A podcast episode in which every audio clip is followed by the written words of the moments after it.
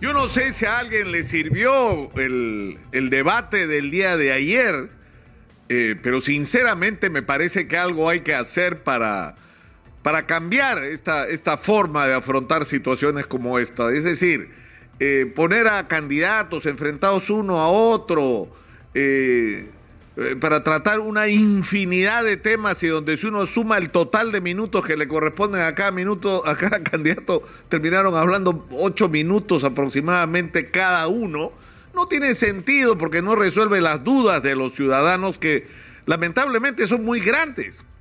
Porque a estas alturas el, el más optimista dice que hasta este fin de semana por lo menos el 31% de la gente no había decidido por quién votar y probablemente la cifra sea mayor. Recién en estos días la gente está decidiendo por quién votar. Pero yo creo que hay cosas importantes en las que los ciudadanos deberíamos pensar de cara a las elecciones del próximo 2 de octubre. El primero de ellos tiene que ver con la corrupción. El informe de la Procuraduría Anticorrupción sobre lo que ha estado pasando y sigue pasando en el Perú en los gobiernos locales y regionales, debería ser suficiente advertencia a los ciudadanos sobre lo que tenemos al frente. Es decir, los municipios y los gobiernos regionales, porque hay que llamar a las cosas por su nombre, se han convertido en una ladronera. Es decir, gente que llega al gobierno municipal y local y regional, perdón, para robar no para resolver los problemas de los ciudadanos, no para atender sus necesidades, sino para levantarse lo más que puedan de dinero y hacerse rico en un corto plazo, porque el camino rápido para ser millonario en el Perú es ser político corrupto. Frente a eso estamos.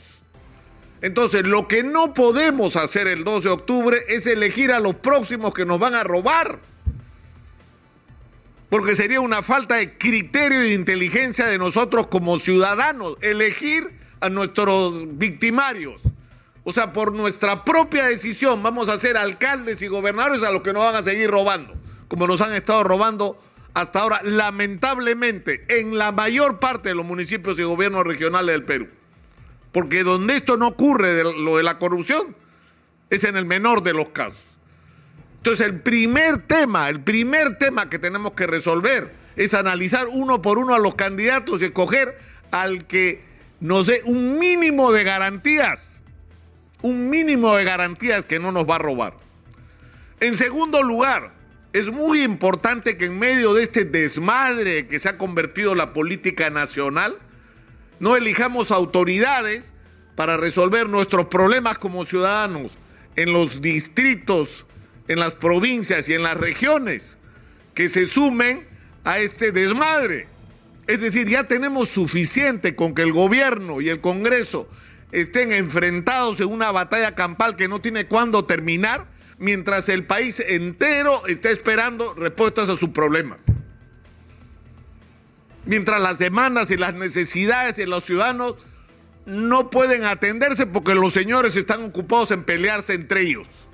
Entonces, si elegimos autoridades locales y regionales que se metan en esta bronca, no ganamos nada. Vamos a empeorar las cosas. Lo que necesitamos es autoridades que, como ya dijimos, primero no sean corruptas y en segundo lugar se ocupen de los problemas de los ciudadanos, de eso que no se están ocupando quienes gobiernan y legislan en este país y tienen que convertirse en la voz de la gente.